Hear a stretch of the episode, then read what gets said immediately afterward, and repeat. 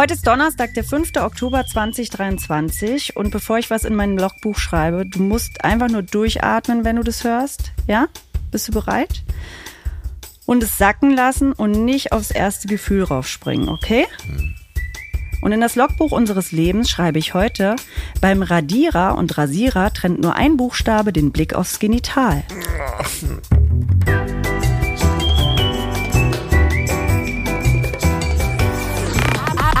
17.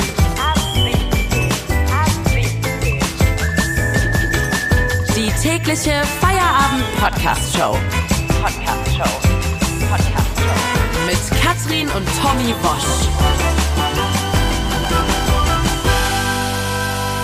Wir machen zusammen Feierabend. Schön, dass ihr da seid. Na? Ja? Ja, dann? Soll ich es erklären? Ja, da, da gibt's ja nicht viel zu erklären. Bin ja Doch, kein, wie ich drauf gekommen bin. Nein, ist, weißt du, ich, ich Rate, wie ich drauf gekommen bin. Ich habe es mir nicht einfach so ausgedacht, sondern es ist mir was passiert. Oh, es ist ja was passiert.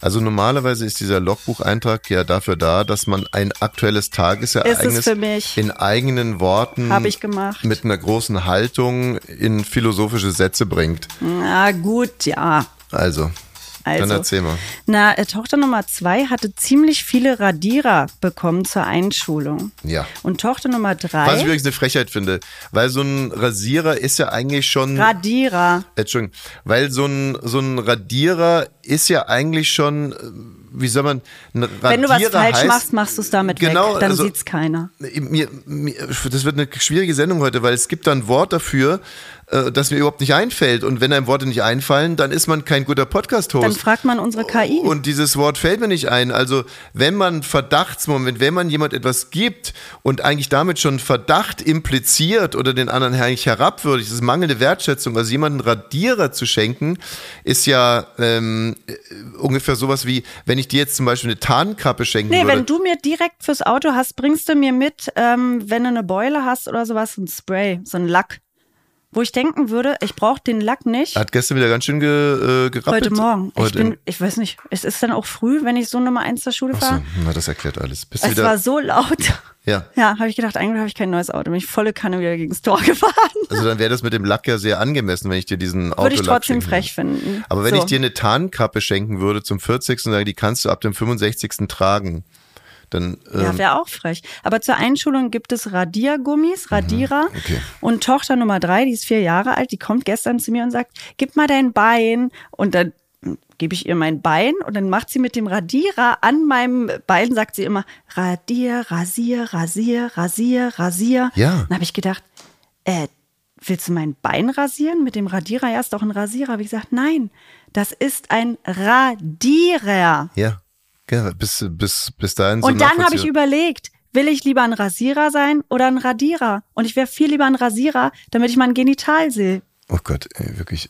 Also weißt du, bis dahin warst du noch ganz niedlich und dann ist es wieder so, weißt du, das Leben beschenkt dich mit so tollen Sachen, aber was du dann draus machst, das Leben schenkt dir Äpfel, weißt du, und äh, und und, und Was hättest du denn und daraus du- gemacht, wenn deine Tochter mit einem Radierer deine Beine rasieren will? Welches, was wäre denn dein Logbucheintrag dazu gewesen? Also erstmal würde ich mir darüber Gedanken machen, ob das nicht vielleicht eine sehr, sehr gute Methode ist, weil äh, diese äh, Beinhaarrasierer sind ja irgendwo unangenehm und müssen regelmäßig ausgetauscht werden und so weiter und so fort. Waxing ist, hast du ja gesagt, ist dir zum Beispiel zu schmerzhaft. Oh, nee. So, also warum nicht? Sugarn, weiß ich, habe ich nie verstanden, was das sein soll. Na, mit so einer Zuckerpaste einfach. Also äh, wäre doch eigentlich Rasieren äh, eine schöne Alternative. Das wäre jetzt mein, mein erster Gedanke. Radieren?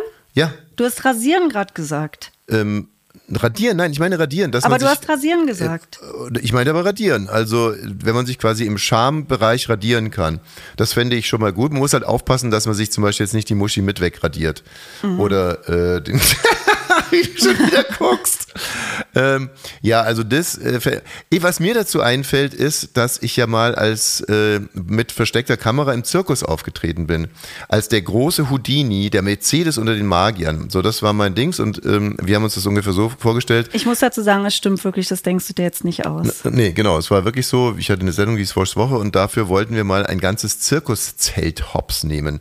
Aber das war ein bisschen, ja, also ein bisschen sehr optimistisch gedacht, weil wir, man ging halt wirklich davon aus, das sind 600 Leute, die dann über mich herfallen, wenn ich da meinen Blödsinn mache. Aber in Wirklichkeit waren es irgendwie 20 Kinder, vier Omas und zwei versprengte Mütter. Und haben die überhaupt mitbekommen, dass du nicht ein echter Zauberer warst? Ja, äh, bedingt. Also mein erster Trick war ja, dass ich mir meine Beinhaare wegrasiere. Ja. Und Der äh, Trick war, dass du die wegmachst. Der Trick war dann, ich habe mir dann in aller, habe mir richtig Zeit genommen, in aller Genüsslichkeit mir einfach meine Beine rasiert. Und dazu spielte so ganz traurige Zirkusmusik und es ist auch sonst nichts passiert. Ich stand da so mitten in der Manege und machte so sharp, sharp, sharp, sharp. und zum Schluss äh, habe ich gesagt, Hex, Hex. Und jetzt äh, sind die Beine rasiert und äh, die Haare weggehext. Äh, und wie gesagt, das war alles, der Scherz war darauf angelegt, dass der 600 äh, fitte, junge, Erwachsene Die, die ja normalerweise im Zirkus rebellieren. gehen, ne? Aber wie gesagt, die Omis, die jetzt null interessiert, irgendwie die waren, haben schon mit ihrem Leben abgeschlossen gehabt. Die Kinder waren total fasziniert. Na, die nur, dachten, du bist der Clown. nur die beiden Mütter, die, da merkte man so irgendwie, die haben dazu Gefühle entwickelt. ja.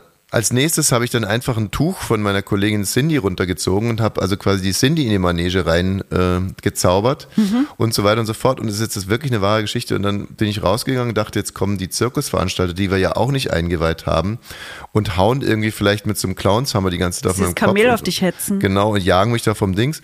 So, und die kam dann und meinte sie zu mir wirklich, und das ist inzwischen ein geflügeltes Wort bei uns, sie meinte, Houdini, Mercedes unter den Magiern, magst du nach der Pause nochmal auftreten? Äh, Will aber das ist heißen- doch mal Wertschätzung. Ja, schon, aber der ganze Streich, also unter dem Aspekt versteckte so. Kamera, man macht irgendwas, über das sich andere zumindest wundern, aber im besten Fall ärgern, ist voll nach hinten Ich losgegangen. wette mit dir, die haben den Trick übernommen. Den macht jetzt ein anderer da seit 15 Jahren. Wir machen jetzt eine Runde True Crime und ich äh, wundere mich immer, was da für ein Gewese gemacht wird bei diesen ganzen anderen True Crime Hanseln da und dann Ey, ja, wir kommen noch manche zu uns in die Freitagssendung. Ja, und die tun immer, weiß Gott, was die da irgendwie recherchieren müssen und so weiter und so fort. Dafür könntest du einfach sagen, ich lese jetzt einfach mal aus der Zeitung vor. Ja. Ihre Ehe hielt 34 Jahre, dann wurde sie mit einem Stich ins Herz beendet. Es war der 28. Dezember 2022. Noch vor drei Tagen waren die erwachsenen Kinder von Theresa und Paul Hansen, beide 54, da und feierten Weihnachten mit ihren Eltern in West Corwick, einem verschlafenen Dorf in East Yorkshire, Großbritannien. Quelle Daily Mail. Jetzt war Theresa gerade dabei, ein Abendessen zuzubereiten. Es sollte eine mediterrane Tat geben, als Paul immer betrunkener wurde. Und jedes Mal, wenn das der Fall war, begann er mit übelsten Tiraden auf seine Frau und bedrängte sie. Er schrie sie an, sie solle sein fucking Dinner in den Müll werfen. Er wolle jetzt keinen Tee. Dann bezeichnete er sie als fucking Bitch und kam laut Theresas Aussage immer näher, was ihr zu viel wurde. Quelle Daily Mail. Sie Liest war, du gerade aus der Daily Mail vor, oder? ja, klar. Sie war mit dem Küchenmesser zugange und übersetzt es zeitgleich. Das ist schon eine gute Leistung. Sie war mit dem Küchenmesser zugange und stach zu. Pauls Todesstich. Er taumelte ins Wohnzimmer, hinterließ laut Ermittlern eine nicht zu übersehende Blutspur, dann brach er zusammen und starb. Quelle Daily Mail. Theresa schnitt weiter ihre Zwiebeln, obwohl Blut und Fett auf dem Küchenmesser zu finden war. Warum? Wir wissen es nicht. Und hier kommt meine erste These. Sie wollte nicht als unempathisch gelten. Sie hat Zwiebeln geschnitten, damit, Damit sie sie weint. weint. Ja. Quelle Thomas Wosch. Das alles will sie nicht mitbekommen haben, also dass Blut und Fett auf dem Küchenmesser war. Und erst später bemerkt haben, dass ihr Ehemann regungslos auf dem Boden lag. Erst dann rief sie einen Krankenwagen und die Polizei, denen sie noch am Telefon sagte, dass sie auf ihren Mann aus Wut eingestochen hat. Quelle der britische Mirror, also die Zeitung. Später meinte sie, sie hätte nicht mitbekommen, dass die Klinge durch sein T-Shirt und seine Brust ging. Ja.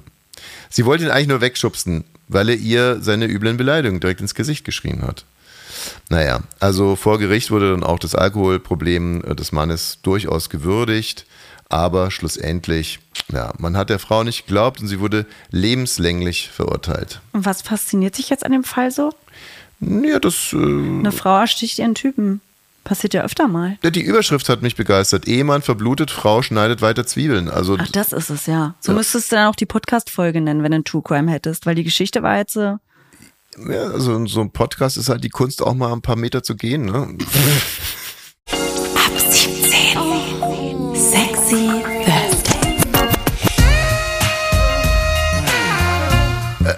Ah ja, ist schon wieder soweit. Herrlich, äh, der Sexy Thursday, Mac Fick Day, Great Again.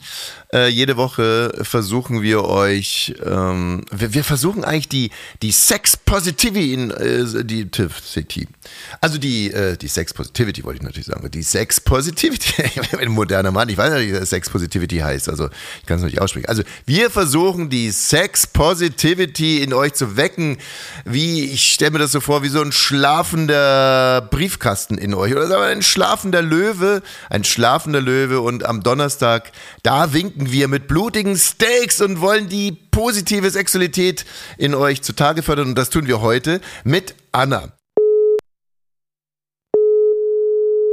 Hallihallo, hier ist Tommy und Katrin. Hi Anna. Hi. Jetzt musst du erstmal überlegen, wer es ist, ne? Wenn man sich immer so einen anderen Namen für Interviews gibt. Anna ist ein sogenannter Tarnname. Tarnname kommt aus der Familie der Tarnhosen. Also ist ein Camouflagename eigentlich. Richtig, Anna? Du heißt eigentlich anders. Genau. Anna ist eine Spezialistin für erotische Reisen, denn ihr Mann, der organisiert erotische Reisen, nämlich äh, das nennt sich Aero Travel, die Firma. Genau. Und ähm, Anna reist natürlich immer mit und, und hilft auch so ein bisschen vor Ort. Genau, und bei erotischen Reisen, da stolper ich direkt drüber, weil ich gar nicht weiß, was es sein soll. Ach so, das Weil wenn freut wir zu zweit in Urlaub fahren, würde ich ja auch erstmal sagen, ohne die Kinder ist es fast auch eine erotische Reise, aber Anna, was macht da den Unterschied? Also, was ist der Unterschied bei einer erotischen Reise? Ähm, kommt natürlich schon, es fängt damit an, wie gestaltet sich euer Sexleben eigentlich zu Hause? Wenn sich das da darauf beschränkt, auf die Fünf-Minuten-Nummer sonntags nach dem Tatort äh, im Schlafzimmer bei abgeschaltetem Licht, da darf man, glaube ich, nicht erwarten, dass bei einer erotischen Reise jetzt die totale Eskalation eintritt. Ähm, ansonsten ist es aber so, wenn man sich ohnehin in dieser Sex-Positiv-Welt äh, bewegt, dann hat man natürlich die Möglichkeit, bei einer erotischen Reise ja zwei wunderschöne Sachen zu kombinieren. Urlaub und das Ausleben seiner Leidenschaft. Aber man ist nicht zu zweit als Paar unterwegs, sondern man macht so eine Art Kaffeefahrt mit Bumswilligen. Also Kaffeefahrt ist jetzt eine sehr schöne Bezeichnung dafür. Nein, ähm, man Sexfahrt. guckt einfach, es gibt unterschiedliche Möglichkeiten, was man ja machen kann. Das fängt an mit einer Kreuzfahrt ähm, über, man besucht ein Ressort, was aber immer ähm, gemeinsam ist, dass man unter Gleichgesinnten ist. Mhm. Wobei man jetzt aber nicht glauben darf, äh, dass dort wildes Rudelbumsen von Ja. morgens bis abends ist. Um Gottes Willen, nein Ach, sondern es sind sexpositive Urlaub, Urlaube, die man macht ähm, in fremden Ländern. Man lernt neue Kulturen kennen, ähm, aber hat eben auch die Möglichkeit, das mit der schönsten Sache der Welt zu verbinden. Gut, es, wär- also um das mal ganz klarzustellen, ne, scheiß auf die neuen Kulturen hier in dem Interview. Wir wollen nur über Sex reden. Anna, wir sind auf, entschuldige, war ein kleiner Scherz. Wir sind auf dich aufmerksam geworden, weil du ähm, dich auf eine Insel begeben hast, auf eine Privatinsel mit äh, 600 anderen. Ich weiß, im Vorgespräch hast du gesagt, du magst das Wort Swinger nicht so wahnsinnig gerne, aber äh, oder Genau. Wenn du vielleicht mal den Rahmen kurz abstecken könntest, was ist auf dieser Privatinsel passiert? Es haben sich dort 600 internationale Leute getroffen aus aller Herren Länder, Ja. ähm, die die Möglichkeit genutzt haben, unter der schönen Sonne Kroatiens ja sich auszuleben, ähm, sich kennenzulernen, zusammen Partys zu feiern, natürlich auch untereinander Sex zu haben ähm, und das an unterschiedlichen Orten zu unterschiedlichen Mottos wurde zusammen gefeiert, äh, zusammen gegessen und zusammen gespielt. Aber das waren dann Paare, ne? Also da ist man mit seinem Partner hingegangen, hat dann einfach ein bisschen durchgemischt. Das waren, das waren Paare, genau. Okay. Was mich da Wobei, halt, wobei da auch nicht darauf geachtet wird, äh, also es muss da kein Trauschein vorgezeigt werden, bevor man auf die Insel darf. Also wie da dann immer die Konstellationen sind, das bleibt dann jedem selber überlassen. Was unterscheidet jetzt mich als, als monogamen Ehemann von einem Swinger? Also ich selber zum Beispiel habe mich im Ver Ich gebe dir mal zwei, drei Sachen vor. Bin ich möglicherweise, fehlt mir der Selbstwert, der Selbstwert, um mich zu vergleichen? Habe ich ein patriarchalisches Besitzdenken?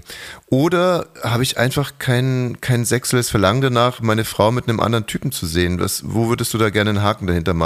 Ähm, sagen wir mal so, es geht nicht unbedingt darum, dass man sagt, ich teile jetzt meinen Partner mit irgendjemandem, sondern als Paar erlebt man gemeinsam ähm, wunderschöne Momente. Das ist auch ein Vorurteil, was viele haben. Deswegen hast du absolut recht. Ich mag das Wort Zwinger nicht. Ähm, es geht nicht immer um den Partnertausch, sondern es geht darum, gemeinsam sexuelle Fantasien auszuleben. Ähm, das fängt damit an, weiß ich nicht, man, man, man, deine Frau mag es vielleicht, sich sexy anzuziehen.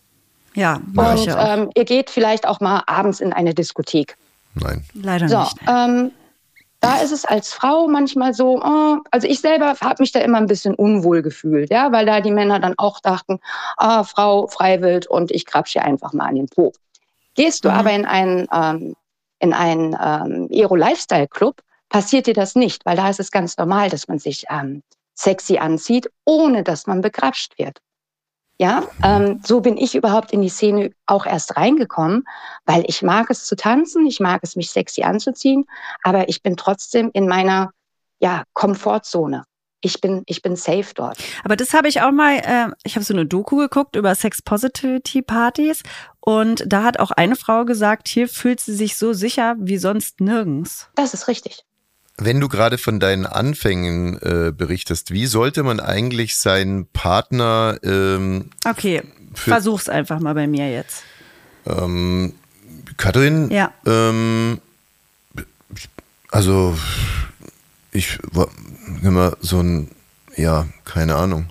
Mhm. La, vergiss es. okay, ähm, also ich sag mal, es gibt da so ein paar grundsätzliche Sachen, ähm, die man da vielleicht vorher überlegen sollte. Punkt eins, es ist überhaupt nichts Verwerfliches dabei, sich über das Thema Sexualität allgemein zu unterhalten. Ja, und mhm. auch über seine Fantasien zu sprechen. Wichtig ist das natürlich, dass man das in einem ruhigen Moment macht, ja, wo ähm, vielleicht nicht die Kinder mit dabei sind, wo auch nicht das Telefon stört und wo auch nicht äh, in zehn Minuten die Sportschau losgeht. Mhm. Ähm, und dass man dann einfach anfängt, ja, über seine Fantasien erstmal zu sprechen. Und ähm, das ist, glaube ich, mit der, der wichtigste Punkt, ähm, dass man sich erstmal mit sich selber beschäftigt. Was, was, was möchte ich eigentlich? Was reizt mich? Ja, aber stopp jetzt hier an der Stelle das ist ja schon hochgepokert, weil das ist ja nicht mehr aus der Welt zu schaffen. Nee, dann denkt der andere ja, ja auch eben, immer, also, wenn ich jetzt zu dir sagen würde, Mensch, du, ich habe da gelesen, da ist eine Insel in Kroatien und da könnten wir mal Ich würde gerne mal mit einem fremden Mann. Nein, das würde ich ja nicht sagen. Da würde ich gar nicht mit anfangen. Nein, um Gottes Willen nicht. Also, wenn man mit der ganzen Sex-Positiv-Welt noch nie was zu tun hatte, bitte, bitte, bitte nicht als allererstes einen erotischen Urlaub buchen. Das sollte man auf gar keinen Fall machen, sondern sich wirklich ähm, zuerst langsam an das Thema herantasten. Aber was ich interessant finde, ist, dass du ja auch gleich sagst, dass ich dir sagen würde, ich möchte mal mit einem anderen Mann knattern. Das ist ja anscheinend gar nicht so, sondern ich könnte ja einfach zu dir sagen, du, da würden wir nach Kroatien fahren, da gibt's sexy Ferkel, wie du weißt, hier dieses Schwein, was sich dreht, was wir immer in Kroatien gegessen haben. Und da könnten wir dann auch mal im Wasser ähm, zärtlich zueinander sein, weil man es da darf, weil es eine Privatinsel Musstest ist. du dieses Ferkel jetzt unbedingt noch einbauen in diese Frage? Also Ich habe keine Frage gestellt. Was ich ja eigentlich, das habe ich gemerkt, was ich ja eigentlich nur sagen will, wenn ich jetzt zu dir sage, ich würde gerne mal im Urlaub mit einer fremden Frau vögeln. So. Ja. Ich weiß, es ist ein bisschen unbeholfen, ein bisschen unbeholfen, aber dann ist es ja nicht mehr aus der Welt zu schaffen. Dann ist es nicht mehr aus der Welt zu schaffen. Vielleicht könnte man ja so anfangen, du, ähm, fremde Haut zu spüren, einfach mal zu streicheln oder mal ähm, eine, eine, eine, einen fremden Mund zu küssen. Also ja, dann ähm, würde Katrin zu mir sagen, das, sollte man du schon weißt das nicht, was ich sagen würde. und nicht sagen, ey du Schatz, ich will eine andere Vögel. Äh, das wäre ähm, tatsächlich etwas ungünstig. Aber wenn jetzt mal Gesetzenfall ist, Katrin dann sagen würde, ja, ich weiß schon, wahrscheinlich eine, die noch keine drei Kinder bekommen hat, die 20 Jahre jünger ist, du Hurenbock, du Alter! Dann, Würde ich nicht machen. Dann kann ich ja nicht irgendwie zurück. Ich würde oder sagen, sagen, guck mal, da ist die Tür, da ist das Carport links runter, ist eine Einbahnstraße, da, fahr mal los. und, dann, und dann kann ich ja hinterher nicht aber, sagen. Aber, aber genauso gut kann dann auch die Frau sagen, ähm, ja, aber du mit deinem Bierbauch, ja, und ähm, guckst immer nur Sportschau, ähm, ich will jetzt mal einen 20-Jährigen. Ja, kann, kann sie gerne sagen. Und wenn sie das sagt, dann ist es auch nicht mehr aus der Welt zu schaffen, weil dann kann sie nicht anschließend sagen, April, April oder ich habe dich nur getestet oder irgendwas. Weißt du, was ich mich frage, ob die Menschen, die das machen, nicht eigentlich viel freier im Kopf sind als wir, was das Thema Richtig. angeht? Ja, Kann, kann sein, kann aber auch nicht sein. Ne? Und wir wollen eigentlich ja immer frei sein, wir zwei, Kann in all sein. unseren Gedanken. Kann aber auch nicht sein. Deswegen, ich habe ja nur gesagt, was ich mich frage. Also ich habe mir das zum Beispiel mal vorgestellt, wie ich dich das fragen würde. Ja. Mhm. Und da bin ich zu folgendem Trick gekommen. Und zwar, dass ich bei einem Notar einen Zettel hinterlege und auf dem Zettel steht, ich habe das nur gesagt, um dich zu prüfen. und wenn du dann explodieren wirst, würde ich sagen, ich habe das nur gesagt, um dich zu prüfen und der Zettel liegt beim Notar. okay, welche Prüfung wäre das? Deine äh, Sexpositivität zu prüfen. Ja. Aber es ist wirklich interessant, ja. Ja. Ja, ähm, also bei uns würde es übrigens anders sowieso anders laufen. Ähm, wir sind beide ziemliche Schlamper. Katrin würde sich wahrscheinlich einfach in der Buchung irren und dann wären wir in so einem Ressort, wüssten gar nicht, dass es ein sexpositives Ressort ist. Und dann wird es morgen schon losgehen mit Zwinker Zwinker am Frühstücksbuffet und wir würden beide uns erstmal ziemlich viel wohler fühlen. Ne, weil man wurde angezwinkert, also wir hätten einen sehr, sehr guten Tag. Und dann, wenn aber irgendwann mal die Gewissheit durchsickert, wir sind hier zum Beispiel auf so einer Swingerinsel, dann würde sich ja zeigen. Ja, weiß ich auch nicht, was dann passieren würde. Sagen wir mal so, ähm, vielleicht würdet ihr dann ja auch einfach Händchen haltend, ja, weil ihr seid ja ganz, ganz brave Leute, ähm, würdet dann aber Situationen sehen, wo ihr sagt, "Hm, irgendwie finde ich das jetzt erregend. Ich habe jetzt Bock, wir machen das. Und kannst du mir nochmal sagen, äh, so durchschnittlich, wenn man da 14 Tage ist, wie oft äh, hat man dann Sex? äh, mit meinem Mann hatte ich dort jeden Tag Sex. Mit anderen eher weniger. Anna, vielen Dank, dass du dir die Zeit genommen hast. Grüße an deinen Mann Gerne. Ja. Werde und bis bald. Tschüss. Tschüss. Ab 17. Sexy So Leute, jetzt Achtung, äh, jetzt, das ist ein ganz schönes Jingle-Gewitter. Das war gerade der Sexy Thursday Jingle und hier kommt der Elefantengruppen-Jingle. Die WhatsApp Elefantengruppe.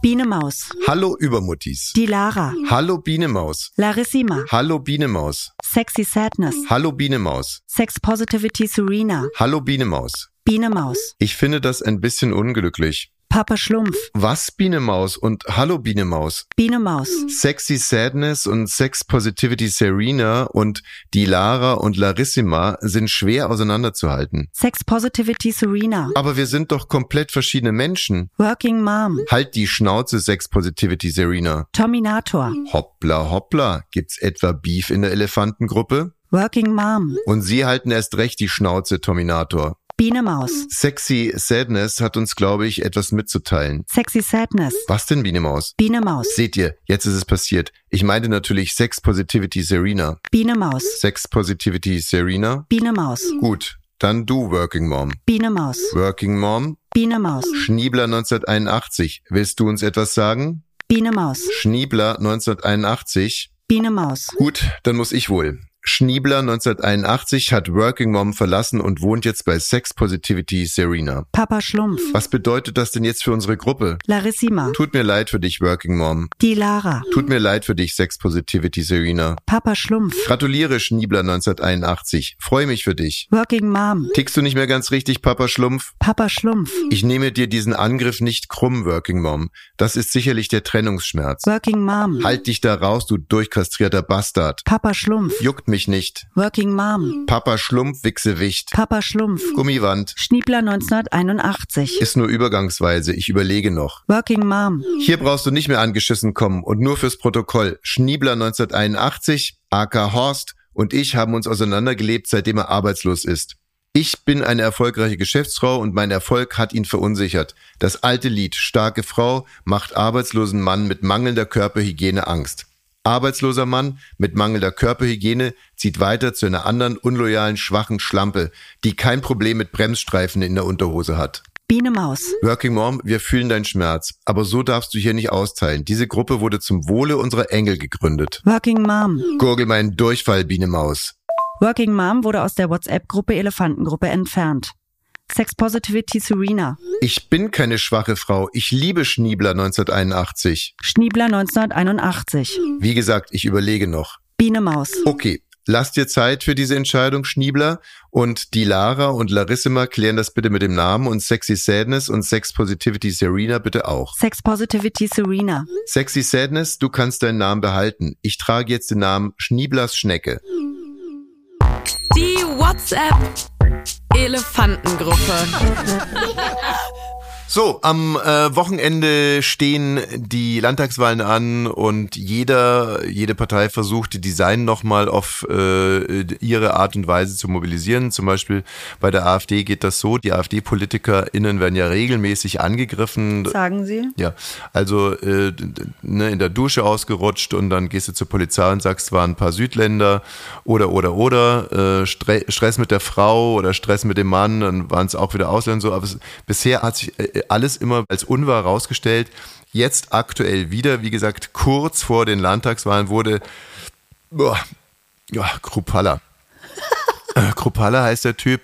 Kruppalla scheinbar angegriffen. Also das behauptet zumindest der AfD-Sprecher in Bayern. Kruppalla vor seiner Rede gab es wohl irgendwie ein, ja, keiner hat was gesehen. Es war auch keine Deswegen ist es Verletzung. auch so schwierig, darüber zu sprechen. Es hat niemand was gesehen, es war keine Verletzung. Das ist die schwerste Moderation meines. Lebens. Also- Aber Kruppalla ist jetzt im Krankenhaus und die AfD sagt, er wurde angegriffen. Also Kruppalla ist im Krankenhaus, die Ärzte konnten nichts diagnostizieren, niemand hat irgendwas gefunden und ähm, auch die Polizei sagt, es gibt überhaupt keine Indizien. Aber wie gesagt, er ist von wahrscheinlich wieder Südländern angegriffen worden.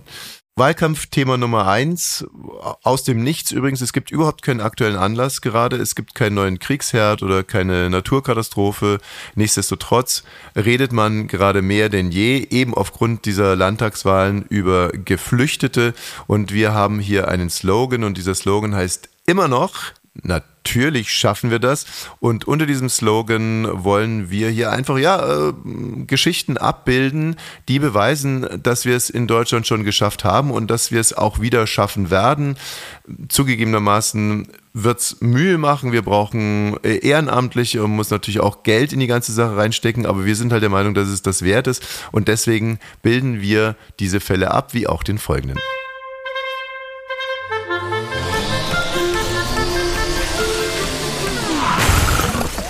Ab 17 guckt regelmäßig im Konkreten und im ganz Nahen, wie wir das schaffen mit den geflüchteten Menschen.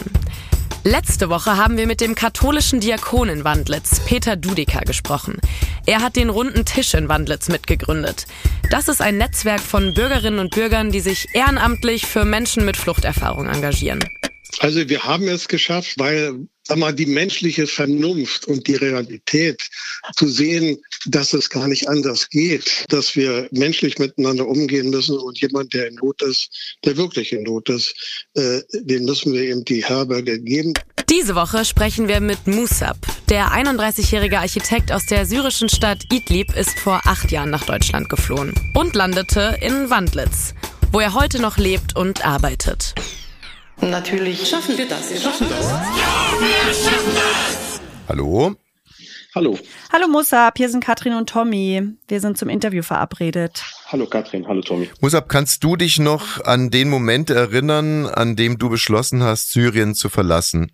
Ja, auf jeden Fall. Also das war auch, äh, das ist unvergesslich sozusagen, weil äh, ich wollte eigentlich nie mein Land äh, verlassen, weil ich äh, noch studiert habe und ich hatte Angst, mein Studium einfach äh, unabgeschlossen zu verlassen und äh, das Land auch ebenso. Äh, auch bis dieser Moment gekommen ist, dass ich leider verhaftet wurde, worden bin äh, von der Poliz Armeepolizei äh, mit der Verdacht, dass ich zur Polizei, äh, zum Armee soll. Und als ich dann drei Tage in Haft äh, verbracht habe und äh, das drin gesehen habe, äh, war für mich diese Entscheidung völlig getroffen. Okay, ich darf in diesem Land kein, keine Stunde mehr bleiben. Und als ich dann rausgekommen bin, äh, habe ich mich sofort auf dem Weg äh, befindet. Also die Armeepolizei ist sozusagen die Polizei, die Assad unterstellt ist, dem alten Herrscher, der wiederum unterstützt wird von Genau. äh, Russland, Irak, Iran, dem Libanon. Also eigentlich ein Unrechtsregime und du hättest für dieses Unrechtsregime kämpfen müssen. Und dann hast du dich gemeinsam mit einem Freund auf den Weg gemacht. Was, was hast Was du? heißt auf den Weg Das gemacht? erste Ziel war einfach, das Land erstmal zu verlassen. Und äh, es gab nur eine Richtung. Es gab damals nur eine Richtung, jeder wusste das, Richtung erstmal Türkei, weil das war die einzige Route quasi, die für Syrer dann äh, offengestellt war.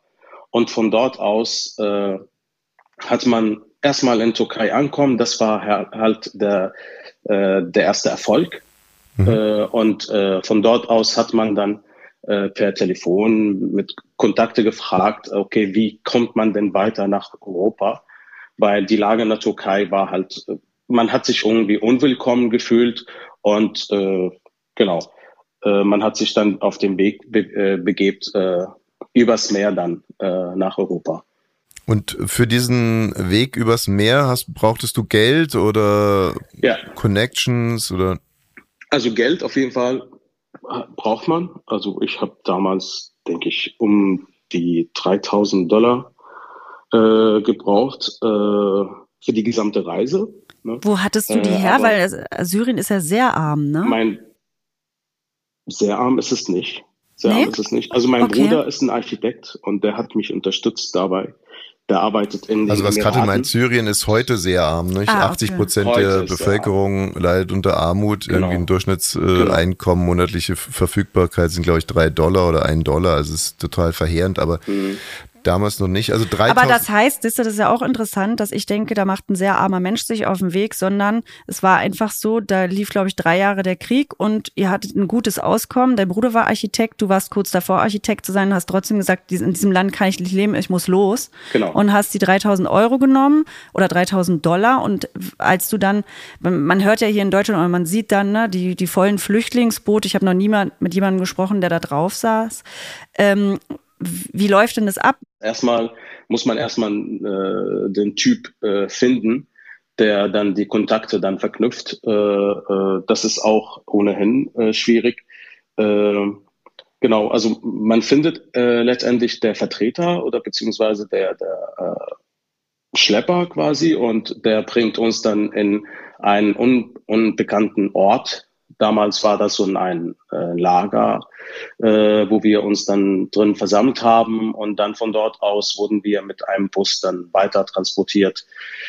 Irgendwo, also diese Punkt konnten wir auch nicht wissen. Genau, also das hat irgendwie drei Stunden gedauert, saßen wir im Bus, äh, genau, bis wir dann äh, gegen 12 Uhr nachts, äh, also 0 Uhr, dann an der Strand angekommen sind. Und von dort aus äh, kam so eine Mafia-Gruppe, also bewaffnete Gruppe mit, mit äh, Schlauchboot äh, äh, und haben das dann vorbereitet für uns und dann äh, haben wir uns auf den Weg begeben. So quasi sind wir losgefahren. Genau. Wo seid ihr angekommen? Wir sind in einem griechischen Insel angekommen. Ich glaube, die hieß Chios oder so schlussendlich, für dich wahrscheinlich überraschend oder nicht geplant, bist du hier bei uns im Mühlenbecker Land äh, gelandet. Wir ja. wohnen auch ganz in der Nähe von Wandlitz. Warst dann mhm. kurz, wenn ich richtig informiert bin, in dem Übergangslager und bist dann aber in eine Familie aufgenommen worden. Also ich bin erstmal in Wandlitzer Heim, wie jede andere Flüchtlinge dann äh, erstmal untergebracht worden. Mhm. Und äh, ich vermute innerhalb von zwei Monaten, dann habe ich äh, äh, über dann über die Hilfsorganisation der Runden Tisch und äh, habe ich meine Gastfamilie kann dann gern, kennengelernt und die haben mir dann dann angeboten, äh, bei denen zu wohnen. Und genau, innerhalb von zwei Monaten wurde ich dann aus dem Heim rausgeholt und bei denen aufgenommen. Was hast du insgesamt für eine Stimmung vorgefunden, äh, jetzt hier im Mühlenbecker Land, also im Kreis Oberhavel-Barnim? Also klar, der runde Tisch, die sind dir sicherlich sehr positiv entgegengekommen und die Familie auch. Auf jeden Fall. Also ich kann nur äh, eine lustige Sache äh, erzählen. Äh, als äh, ich mit meinem Kumpel dann angekommen sind äh, in Wandlitzer Heim, haben wir unsere Rucksack dann dort gelassen und äh, haben wir äh, sind wollten wir einfach die Stadt uns angucken, einfach um den Umfeld, äh, äh, was um uns herum äh, ist, äh, kennenzulernen und mhm. Genau, und plötzlich hat ein äh, alter Mann äh, mit seinem Auto dann äh, bei uns angehalten und hat uns äh, eingeladen zu Lichtfest. Mhm. Äh, damals war zufällig im Bandit Lichtfest äh, an der, am Banditzer Strand und äh, wir sind auch mitgegangen. Äh, das war halt der erste äh, quasi äh, Empfangaktion.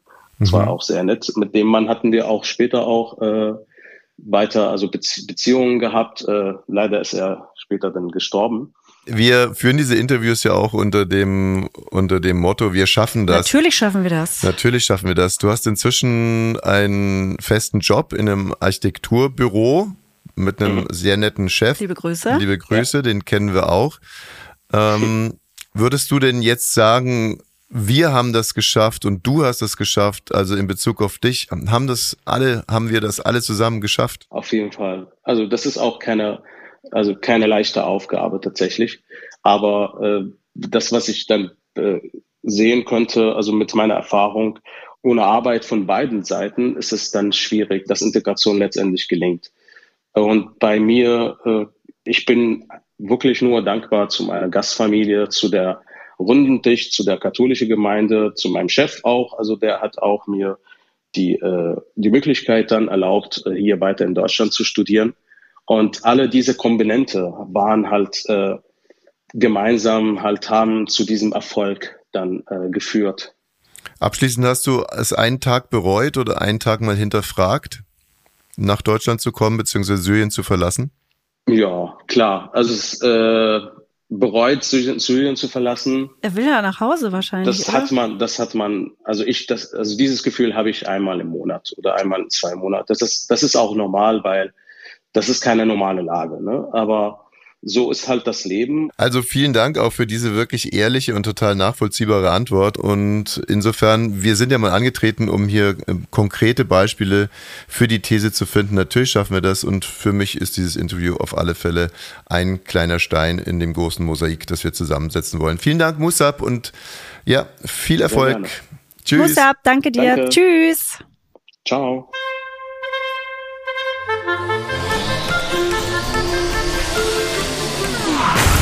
Natürlich schaffen wir das. Wir schaffen das. Ja, wir schaffen das. Mein lieber Herr Gesangsverein, da ist heute äh, der, äh, der. Ist ein bisschen was passiert. Auch morgen ist wieder ein Feierabend und ich werde das jetzt immer und immer wieder am Ende dieser Sendung sagen. Bitte überlegt euch doch einfach mal, wenn ihr diese Sendung gehört habt, wem könnte man mit dieser Sendung, speziell jetzt mit dieser Sendung eine Freude machen? Und dann schickt ihr sie demjenigen. Genau. Wir sind froh, ihr seid muss froh. nur einer sein, muss nur einer sein, aber ihr werdet merken, ihr, wenn ihr schon ein Freund seid, dann werdet ihr noch ein tieferer Freund werden von diesem Freund. Und wenn es nur ein Bekannter ist, dann wird es Freundschaft werden oder vielleicht sogar eine Ehe.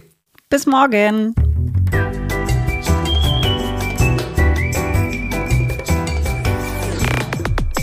Ab 17 ist eine Studio Bummens Produktion. Sei auch morgen wieder dabei. Abonniere diesen Podcast und verpasse keine neue Folge. Ab 17. Jeden Montag bis Freitag. Ab 17 Uhr überall, wo es Podcasts gibt.